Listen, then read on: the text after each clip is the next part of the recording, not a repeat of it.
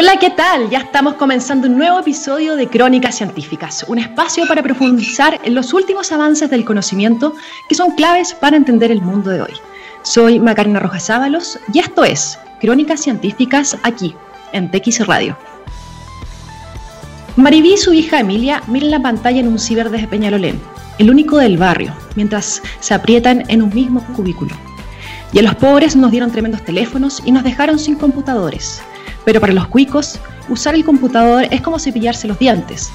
Y a través de los computadores la vida va a ser diferente para ellos. Así arranca un artículo de Federico Navarro, profesor asociado de la Universidad de O'Higgins, que fue publicado el 18 de abril de este año en CIPER, un medio nacional de periodismo independiente. Escuela en la casa, retrato de nuestra desigualdad íntima, es el título escogido por el investigador para retratar la profunda segregación social, la inequidad socioeconómica y la brecha digital como problemas estructurales de las escuelas chilenas, mucho antes de que llegara la actual pandemia. ¿Qué efectos veremos en algunos años más cuando estos niños y niñas privados de privilegio crezcan? Es algo que no creo que alcanzaremos a dimensionar. El día de hoy vamos a estar conversando, bien digo, eh, con Leonardo Lotó, director en Ingeniería Eléctrica de la Universidad de Chile y director de Tecnología y Plataformas de la Fundación Mustaki, Mustakis, justamente para tratar de abordar esta brecha sobre eh, esta brecha de acceso a lo, a lo, digital, a las herramientas digitales, con una fundación que en este momento quiere contribuir a ese déficit de esta digitalización. Nos vamos a ir a la música para arrancar luego con este interesante programa interesante invitado. Nos vamos con una banda Irlanda del Norte, Two Doors Cinema Club y Handshake. Y ya estamos de vuelta en otro episodio de Crónicas Científicas. El día de hoy estamos con Leonardo Lotó, doctor en Ingeniería Eléctrica de la Universidad de Chile y director de Tecnología y Plataformas de la Fundación Mustakis. Leonardo, bienvenido. Hola, ¿qué tal Macarena? Muchas gracias por la, por la invitación, muy feliz de estar acá. Muchas gracias a ti por estar hoy día con nosotros conversando este programa eh, tan importante. Vamos a hablar, eh, por supuesto, eh, de la propuesta que ustedes tienen, pero me gustaría comenzar un poco contextualizando lo que estamos. Estamos en un contexto que es complejo, donde ha quedado en evidencia, como lo comentaba recién, esta brecha social de nuestro país, y no solamente de nuestro país, sino que también de la región. y que parte de esa brecha también se evidencia en la digitalización y su acceso. Ustedes eh, son una fundación que eh, tiene varios caballitos de batalla, pero uno de ellos es, eh, por ejemplo, la robótica, dar herramientas sobre computación en general. ¿Cómo ven esa desigualdad y cómo se hacen cargo de ella? bueno, yo creo que esa desigualdad es justamente, la vemos como una oportunidad y es para, ejercer la, propuesta y la, visión de la de Fundación Mustakis, que es poco promover experiencias que fomenten el pensamiento lógico y algo que es muy importante, que va a reducir la brecha y que, que es una de las soluciones, y es la resolución creativa de problemas a través de expresiones artísticas, a través de, eh, de, de, vincular la ciencia y la tecnología dentro de un marco del desarrollo integral para que se permita este espacio también para desarrollar habilidades socioemocionales en, este, en un contexto de educación no formal. Eh, tú sabes que si bien la brecha digital está agudizando esa brecha social y económica también, pero, pero esto parte también de una brecha sociocultural. Entonces hay que, esta brecha sociocultural se, se, se, se, hace más, se reduce a través de justamente de la cultura, no solo de, de, de la ciencia, de la, de la, tecnología, también hay, hay que incluir integralidad, digamos.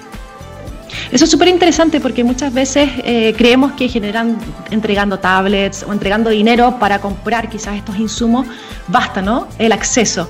Eh, pero justamente esta educación cultural, que por un lado es lo formal, herramientas científicas para, y por otro lado lo socioemocional. Eh, eso es bien interesante, cómo van ustedes también haciéndose cargo de eso. Eh, comentábamos, antes de partir que justamente a, ti en particular eh, te interesa mucho vincular em, las emociones en el desarrollo también. ¿Cómo lo, van a, incorporando ahora en este, en este desafío? En este desafío actual que estamos, pandemia, ¿no? Como te mencionaba, la, digitalización, o sea, la, tecnología y este cambio a plataformas digitales es el nuevo, la nueva forma de comunicación y es la nueva forma de, educarnos, no, no, podemos ser indiferentes a ello. Entonces, eh, la tecnología es una herramienta, está ahí, es, es latente y, y, la tenemos que saber usar. Eso, eso es un desde en las nuevas generaciones. las personas más adultas de, de, de, las generaciones previas nos tenemos que subir ese, a ese carro sí o sí, aunque lo vayamos haciendo de forma gradual. Pero para los, las nuevas generaciones, que ya están insertos en, esta, eh, en estas plataformas digitales. Eh, como te menciono, la tecnología es una, es una herramienta, pero tenemos que enseñarles a usar esa herramienta. Toda la información está en Google. O sea, que ahora nos tienen que enseñar a cómo buscar esa información, cómo filtrar esa información, cómo encontrar la información relevante y cómo eh, adquirir esa información, cómo convertirla en conocimiento de la forma más rápida y eficiente posible. Entonces, si no tienes un contexto sociocultural eh, adecuado, va a ser muy difícil que un, niño sepa cómo utilizar esa herramienta tan potente como es la tecnología. Y dentro de ese marco, eh, la, educación socioemocional es fundamental porque te da esa fortaleza mental y sobre todo te da algo que se llama mentalidad de crecimiento, la, curiosidad y el querer siempre aprender más eh, dentro de una metodología que sea aprender aprender. algo fundamental es que nos enseñen cómo aprender para que este, esta transferencia de conocimiento sea eficaz y sea eficiente. Sí, porque muchas veces hablamos de que todo ser humano parte curioso y lo va, lo va perdiendo en la medida de que nos vamos insertando al sistema escolar. Eh, no basta solo con eso, ¿no? No basta. Mira, yo creo que ya todos tenemos clarísimo que una computadora va a tener mejor memoria y mejor acceso a la información instantánea, mejor capacidad de cómputo, de resolución de, problemas matemáticos que un humano. Aunque sea el genio más genio de los humanos, la computadora le va a ganar entonces, ¿qué tenemos que hacer nosotros? Potenciar nuestras cualidades, nuestra humanidad, nuestra socioemocionalidad para ganarle a la computadora. Y, no, me retracto, no para ganarle, para poder complementarnos con la tecnología y que la tecnología esté al servicio de nosotros y que la podamos usar para, para resolver problemas nobles y problemas de la, de la, humanidad y para eso, para aprender a, o para pensar en problemas nobles que aporten a la humanidad, tenemos que tener valores morales y eso, de eso se trata toda la integralidad. Entonces no es solo pensamiento computacional, no es solo ciencia, no es solo tecnología, no es solo emocionalidad, no es solo arte, se, necesita una integralidad en la, nueva educación. Eso es súper interesante. Bueno, y luego vamos a hablar un poquito de ese, cómo van incorporando el arte y la música también en particular. Pero en el momento del el día de hoy, de hecho, están, están lanzando mil becas para cuatro cursos. De hecho, quedan, quedan algunos días porque esto es hasta el 6 de noviembre la idea es que niños, niñas y jóvenes en general puedan postular, no solamente de Chile, sino que de la región, para que, por ejemplo, aprendan a programar en Python, aprendan a crear un videojuego, la página web o simplemente la primera, el primer acercamiento, ¿no es cierto?, a lo que es eh, la computación. Em, ¿Por qué decidieron salir a Latinoamérica? ¿Es la primera vez que lo hacen, por ejemplo? Sí, eh, fíjate que, como, te mencionaba, la, esto lo vimos como una oportunidad de, tener más alcance. Eh, hasta el año pasado nosotros hacíamos muchos, muchos talleres presenciales en, universidades que son universidades socias del, programa de ciencia y tecnología de Fundación Mustakis, así que ahora lo vimos como una oportunidad de, incrementar el alcance, entonces migramos hacia plataformas online que lo habíamos hecho de forma paulatina desde, desde, desde, los años anteriores, pero esta vez dijimos, ok, la primera necesidad que, que tenemos es digitalización no particularmente programación, sino hay un paso previo y es el pensamiento computacional. Entonces dijimos, ok, salgamos primero con esta primera necesidad y es hacernos la pregunta de cómo piensan las máquinas, de cómo están desarrolladas las nuevas plataformas tecnológicas. Entonces enseñémosle a la gente, a las personas, a pensar y a, comprender esta nueva, estas nuevas plataformas tecnológicas. Así que el primer curso que, que, lanzamos el, el, semestre anterior fue de pensamiento computacional, que tuvo mucho éxito en su primera implementación eh, para después quienes realizaban ese curso eh, podían acceder al siguiente nivel que era ya un lenguaje particular, que es el, lenguaje de programación, digamos, más popular del mundo que es Python. Entonces lanzamos los dos cursos. Como nos fue tan bien y hubo tanta acogida, eh, fíjate que el, público inicial eran niños, niñas y jóvenes entre 11 y 17 años, pero nos dimos cuenta que como lo abrimos a cualquier público, tuvimos 75% de de estudiantes adultos. Tuvimos más de 12.000 becas, 12.500 becas que, que, otorgamos y el 75% de ellas eran para adultos. Entonces nos dimos cuenta que eso era una oportunidad no solo para nuestros beneficiarios usuales, nuestro rango etario que eran niños, niñas y jóvenes, sino era una necesidad de los adultos también. Y ahí dijimos, no, eh, eso lo tenemos que abrir, lo, lo tenemos que seguir brindando y no solo para Chile, para toda la región hispanohablante. Y eso es lo que los convoca ahora, ¿no es cierto? O sea, están, están abiertos a la región. Son mil becas. Cuéntame un poco, eh, tenemos personas pequeñas, ¿no es cierto? 11 años, que que pueden ser un poco, como son nativos digitales, puede ser un poco más fácil, pero ¿cómo abordas, abordas por ejemplo, al adulto, ¿no? A una persona de 30 años que por primera, primera vez se acerca y ya tiene una idea preconcebida, una maña también eh, de cómo funciona esta máquina. Claro, justamente por eso es que tenemos esta, esta parrilla de diferentes alternativas. Pensamiento computacional, como te lo mencionaba, es, un nivel más alto de abstracción que la programación. Entonces aquí te enseñan eh, eh, cómo estructurar tu, pensamiento, cuándo pensar en paralelo, cuándo pensar en, serie. Entonces es el primer paso. No es tan técnico como un lenguaje de programación. Es una forma de, una forma de pensar, es una herramienta de pensamiento. Entonces se hace a través del juego, se hace a través de didáctica, se, hace a través de ejercicios muy, muy entretenidos y muy fluidos. Así que lo puede hacer cualquier persona sin ningún tipo de conocimiento previo. Eh, ¿Y, cómo, perdón, cómo van conviviendo, por ejemplo, adultos con niños en ese mismo en esa misma sesión. Mira, lo que hemos observado es que pasa de forma muy orgánica. Para los niños es casi que obvio el pensamiento computacional. Ya lo tienen interiorizado por su, porque es una generación que, que, ya creció en la digitalidad. Para los, estudiantes, para los adultos no están así. Así que los adultos se toman mucho más tiempo en ese primer nivel de, de pensamiento computacional. Les, les toma un poco más de tiempo entenderlo, lo hacen con más detalle. En cambio, los niños lo pasan muy rápido como que no lo pescan mucho porque ya son novedades para ellos y ellos pasan de largo al segundo curso que es el de Python, que ya es un lenguaje de programación y les encanta el, actualmente lanzamos un tercer curso que es eh, Crea tu primer videojuego en Unity. Exacto. Así que eso tiene mucha pegada en, los adolescentes actualmente. Para los adultos eh, es más desafiante el, nivel básico de pensamiento computacional y les abre la puerta a empezar a programar a los que, los que se interesan particularmente en programación. Perfecto. Oye, y estas, estas mil becas, ¿cómo es un poco la selección?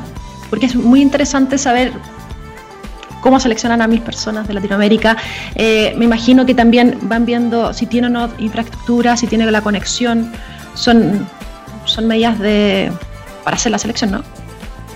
Mira, estos cursos están totalmente abiertos y es, un poco la, la, la la política de la, fundación no es una política, pero es un poco el propósito y la, promesa. No hacemos elección porque esto no es un concurso y, está abierto para todos, así que todo el que se todo el que se inscriba y esté motivado lo, va a poder seguir.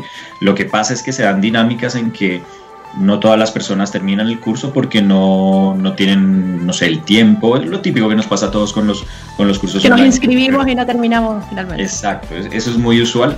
Eh, especialmente en la población adulta. Mira que este 75% de adultos que te menciono, eh, a pesar de que eran casi 8.000 personas, terminaron muchos menos de los 2.500 adolescentes que teníamos. Adolescentes terminaron muchos más, entonces eh, está totalmente abierto y lo interesante es que en la medida que las personas van avanzando, les vamos haciendo seguimiento personalizado y un acompañamiento personalizado a través de mentores que tenemos eh, a, lo largo de, todo Chile, porque como, como te mencionaba, tenemos eh, universidades asociadas. Estos mentores son estudiantes universitarios de carreras afines a, ciencia, tecnología. Entonces ellos hacen las, las, veces de mentores y, hacen seguimiento a través de correo electrónico, a través de, de, plataforma, de una plataforma que está muy de moda, que yo creo que muchos la deben conocer, que se llama Discord. Eh, sí y también a través de, webinars y, clases eh, en vivo. Sí, oye, Leonardo, generalmente uno piensa eh, en la ciencia, en la tecnología, como que te dan herramientas de pensamiento crítico y tal. Y uno disocia muchas veces, cuando piensa en tecnología, no piensa quizás en la computación o en la robótica. ¿Qué habilidades nos pueden dar eh, o nos pueden ayudar a desarrollar estas, estas estas cosas particulares, ¿no? Mira, particularmente la robótica tiene algo muy entretenido y es que te permite materializar tu imaginación. Porque si tú en tu mente quieres que el robot avance, después gire, después esquive un obstáculo, lo puedes programar y después puedes ver cómo ocurre.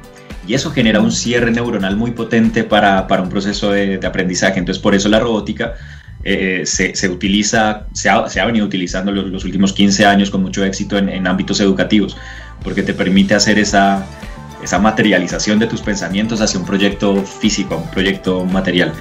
Y además que la robótica tiene la gracia que integra es sumamente interdisciplinar porque te integra ingeniería mecánica, te integra diseño, programación, o sea, ciencias de la computación, electrónica, eh, dentro de una misma experiencia. Entonces es muy, muy integrador. Y además que es muy entretenida porque es un juego finalmente, es como jugar con robots, que es como el, sueño del, del, niño, un poco bueno, de muchos niños. ¿Y cómo trabajan, justamente eso, porque dijiste niños, cómo trabajan eh, también a la brecha de género? Hoy en día es una realidad, eh, no solo en Chile, sino que en el mundo. Eh, son siempre los hombres los que se van acercando a estas áreas. ¿Cómo trabajan ustedes? ¿Trabajan con perspectiva de género? ¿Cómo van incorporando también a las niñas? Qué estupenda pregunta. Fíjate que nos, los últimos tres años nos hemos esforzado mucho por lanzar campañas para que las niñas se interesen más, eh, utilizando un lenguaje un poco más neutral o inclusivo, utilizando gráficas desde el diseño que no sean que no sean masculinas, como ese tipo de cosas, haciéndonos cargo de eso. Además le hicimos entrenamiento a los, a los mentores, que, pasa que en su mayoría son hombres, eh, los, entrenamos para visibilizar que, a veces el, lenguaje nos, nos condiciona un poco a que sigan, a que sigan siendo niños. Entonces les, les hicimos capacitaciones sobre, sobre esa temática. Y si bien pudimos aumentar, no sé, inicialmente teníamos 70% hombres, 30% niñas, llegamos a un 65, 35, que no es menor, pero que sigue siendo, no, no sigue siendo equitativo. Eh, dábamos, por ejemplo, bonificaciones. Mira, mira, algo muy curioso, en los programas presenciales que teníamos, eh, históricamente las niñas tenían mejor desempeño que los, que los niños. Entonces dábamos una bonificación para que las niñas tuvieran mayor puntaje para ser, para ser aceptadas. Pero mira lo lindo que no era porque fueran niñas simplemente, es porque históricamente las niñas tenían mejor desempeño y funcionaban y, tenían mejores calificaciones al finalizar el curso. Entonces por eso tenían, tenían esa bonificación, no era por el hecho de ser niñas entonces.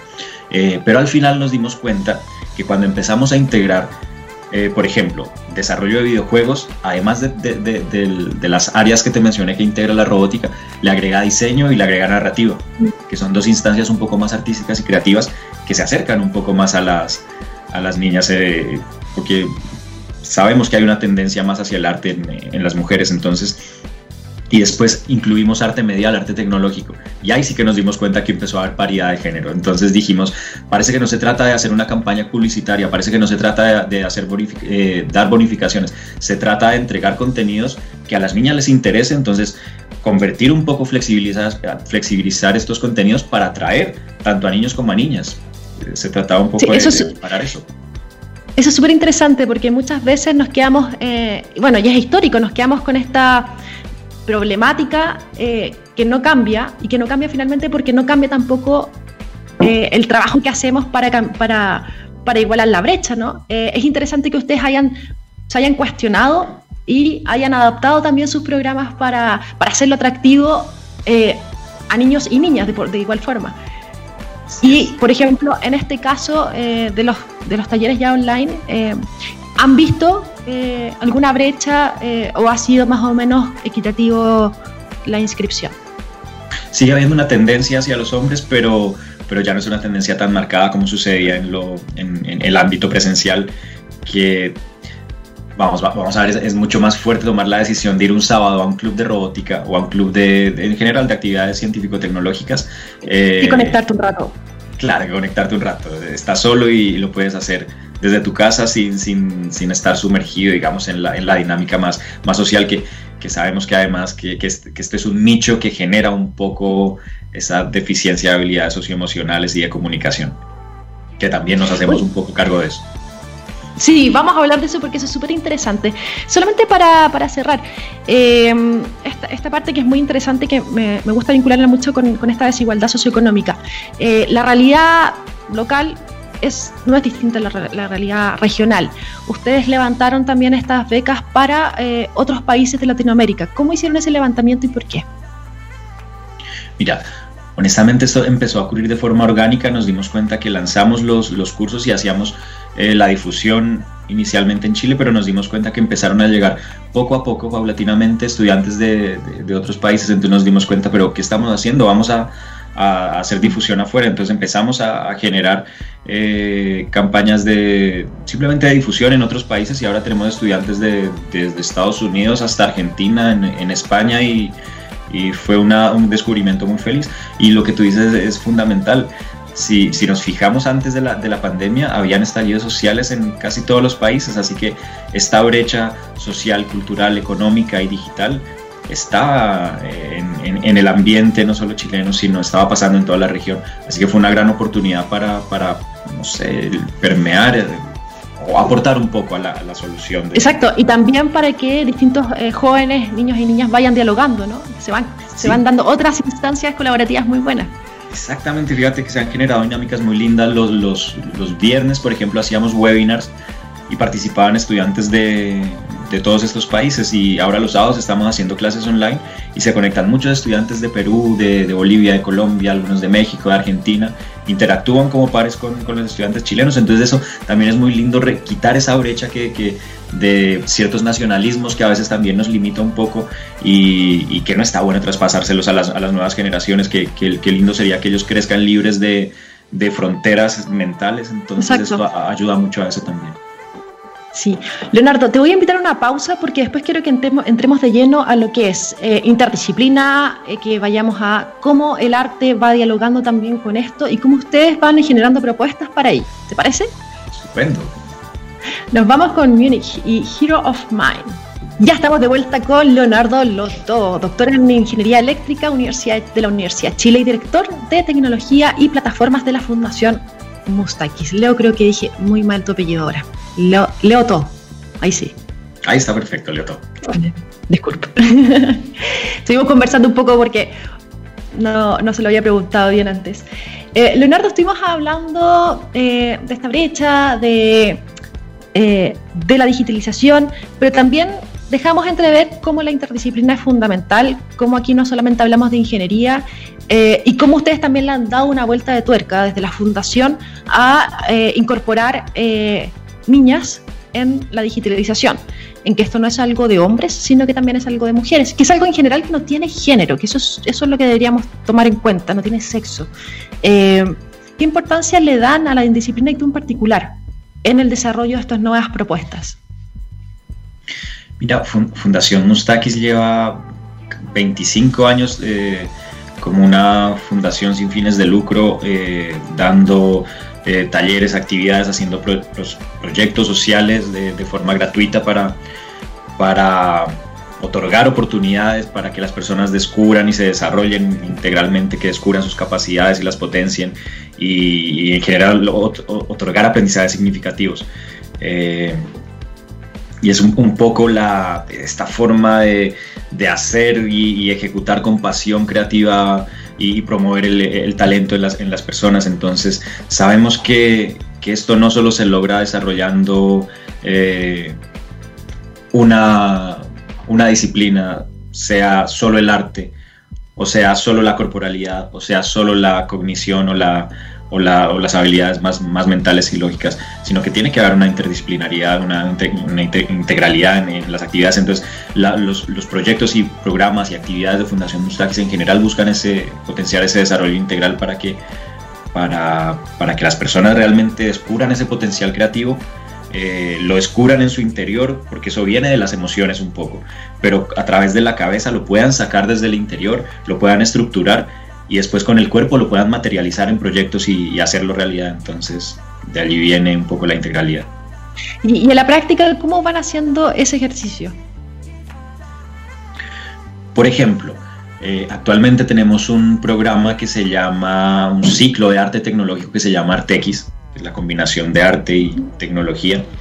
Eh, y, por ejemplo, eh, lo hicimos el primer semestre y era un ciclo de, de cuatro temáticas. La primera temática era cómo descubrir tu perfil creativo. Entonces, eh, mencionábamos que, todos somos creativos, solo que hay diferentes tipos de creatividad. Y una vez que descubres que eres un ser creativo y que eres capaz de crear, después cómo encuentras las ideas adentro de ti. Entonces, y eso se hace explorando tu emocionalidad, viendo hacia el interior, conectándote con, ese con, con lo que te mueva, con tus pasiones.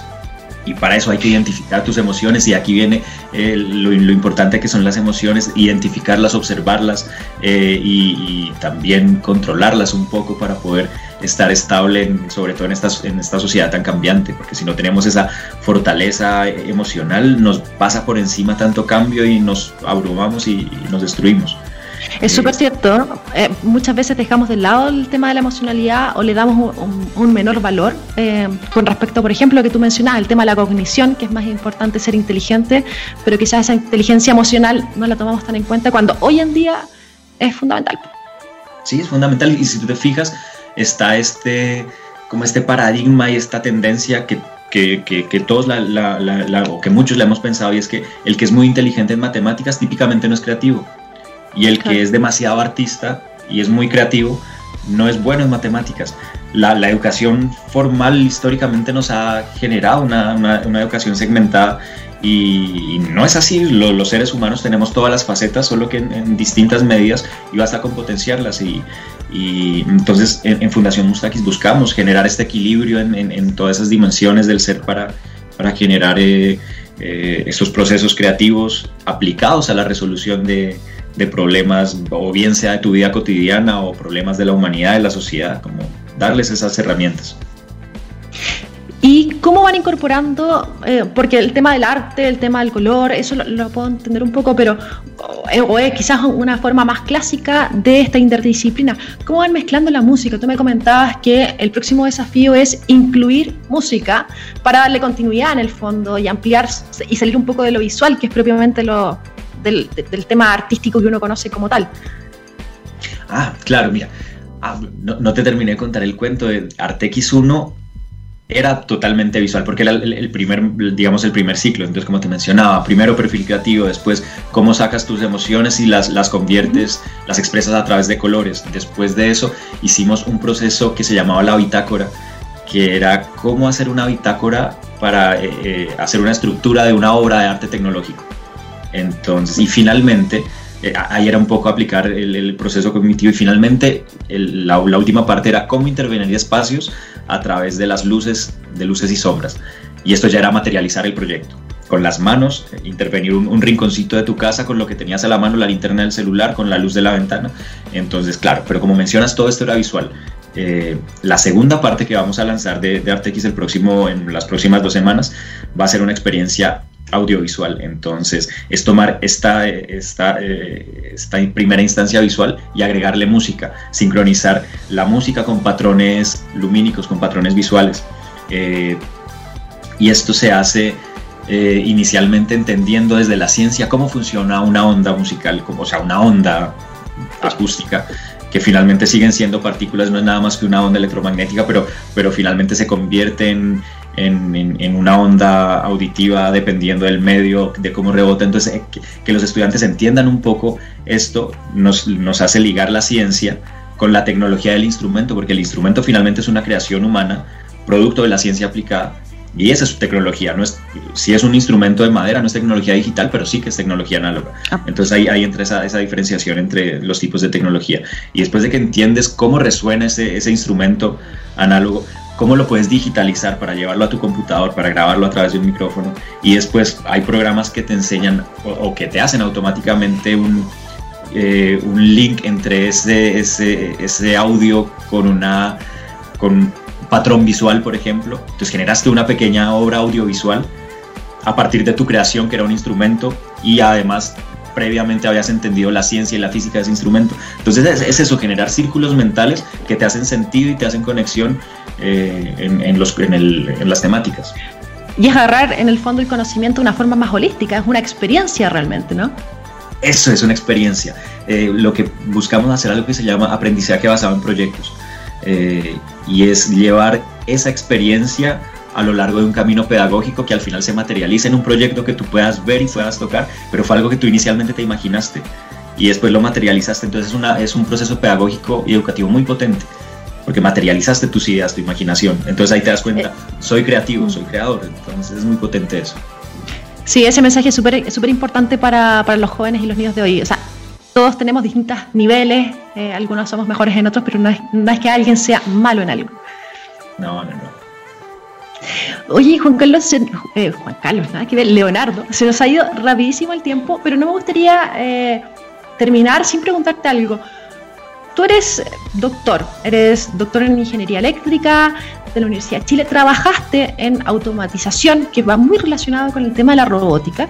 Em, pero también eres una persona muy integral, eres una persona muy conectada con lo social, por algo trabajas en esta fundación, y me gustaría saber cómo va dialogando esta automatización que vamos generando. Tú trabajas también para, para generar nuevas, eh, nuevos proyectos, nuevos programas, con, por ejemplo, la eh, inteligencia artificial, que sabemos que para, es, es, es un tema, un punto de inflexión social con el tema, por ejemplo, de pérdidas capacidades laborales, que no tiene por qué serlo, pero quizás en países como el nuestro sí lo es. O sea, la mentalidad de Europa es dejemos que las personas dejen de hacer eh, trabajos automatizados para que puedan darle rienda suelta a su imaginación y elaboren otro tipo de procesos. Pero sabemos que quizás en realidades como las nuestras ese salto puede ser abismante y entre medio hay capacidades laborales que se pueden perder. ¿Cómo dialogas tú con eso?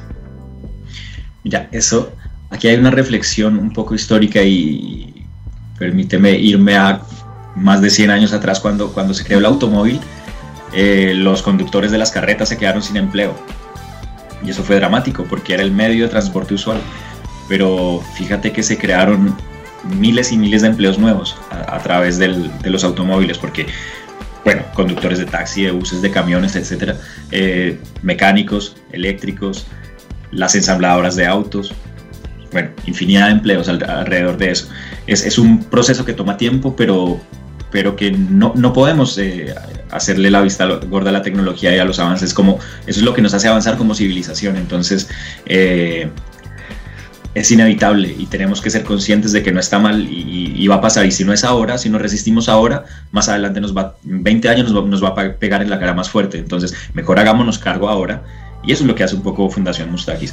¿Y cómo nos hacemos cargo? Entregando herramientas para que tú puedas resolver problemas, para que puedas aprender a aprender, para que tengas flexibilidad de que si bien lo que, estás, lo que aprendiste hasta ahora y lo venías aplicando de una forma, eh, tener herramientas para, para abstraer y poder eh, de alguna forma aplicar eso, ese conocimiento que tienes, pero ahora en, en, otra, en otro tipo de aplicación, en, otra, en, otro tipo de, de, empleo. Particularmente en Chile hay muchas oportunidades, por ejemplo, en el, en el campo agroindustrial hay, una cantidad de terreno fértil para automatizar a través de y agregarle, bueno, automatización, agregarle electrónica, agregarle hardware y también agregarle inteligencia artificial para, para, detectar un poco eh, cómo integrar las diferentes mediciones sensóricas de, de, muchos cultivos en todo el mundo eh, cómo fusionarlos y poderlos aplicar acá para que los cultivos sean más, más eficientes de acuerdo a, los, a, la calidad del suelo, a las condiciones ambientales. Esa es una oportunidad gigante que hay. También en la minería hay un montón de, de oportunidades. Entonces, eh, por ejemplo, para, para hacer minería responsable, para, para que sea segura para, para, los mineros, que no, que, no, que no nos pase lo que pasó años atrás, que, que se quedaron atrapados en la mina. Pero, pero nos tenemos que hacer cargo de cambiar la mentalidad, de generar mentalidad de crecimiento para que todos estos problemas, que no los veamos como problemas, sino como oportunidades y tener la flexibilidad para avanzar y, utilizar nuestros conocimientos en otras aplicaciones. Eso es súper interesante, de no, no ver lo, lo, desconocido, lo incierto como un problema, sino como una oportunidad. Y para eso es fundamental también ser flexible desde... y ser resiliente, ¿no es cierto? Eh, ser flexible desde el, qué conocimiento tenemos, cómo lo podemos transformar para poder crear nuevamente. Eh, Leonardo, muchas gracias por la conversación. Eh, fue muy interesante. Yo creo que ahora es importante hacer este llamado para, para que la gente postule estas becas, ¿no? Sí, totalmente. Las, las, becas están abiertas hasta el 6 de noviembre. Eh, basta que entren a la página silaus.com o a la página mustaquisencasa.org, ahí van a encontrar toda la información. Además en la página de Mustakis en Casa van a encontrar un montón de recursos, un montón de actividades sincrónicas, asincrónicas, así que está muy entretenido, pueden encontrar distintas temáticas, no solo la ciencia y tecnología, que es el tema que nos convocó hoy, también hay actividades sobre corporalidad, sobre naturaleza, sobre arte, sobre cultura, así que invitadísimos a que visiten todos los recursos que tenemos. Muchísimas gracias Leonardo por acompañarnos el día de hoy. Eh, también muy interesante salir un poco de esta caja normal que, tenemos, es tecnologías igual a, eh, a, una cosa más cuadrada, sino que también se hacen cargo de la emocionalidad de las personas eh, para vernos de una forma más integral, ¿no? Totalmente. Pero que no se nos olvide que la que el pensamiento lógico y la cognición es el desde en la nueva, en la nueva generación, en la, en la nueva era digital. Así que es como, es como saber leer, no, tenemos que hacerlo y no, no nos podemos hacer los de la vista gorda, tenemos que hacernos cargo de eso. Eh, ese es el desde, como te menciono, pero no es suficiente. Tenemos que agregarle herramientas socioemocionales, tenemos que agregarle flexibilidad cognitiva, tenemos que agregarle eh, mentalidad de crecimiento resolución creativa de problemas, para poder aplicar ese conocimiento, ese pensamiento lógico y realmente utilizarlo como herramienta para el avance de nuestra sociedad y, lograr reducir esa brecha de inequidad social, económica, cultural que tenemos tan marcada. Sí, Vamos por eso. Muchas gracias Leonardo, muchas gracias también a todos los que nos escucharon el día de hoy. Vamos cerrando ya este nuevo episodio de Crónicas Científicas. Y bueno, los invito a revisar el podcast donde van a encontrar esta y otras conversaciones que son claves para entender el mundo de hoy. Nos vamos por hoy. Chao, chao.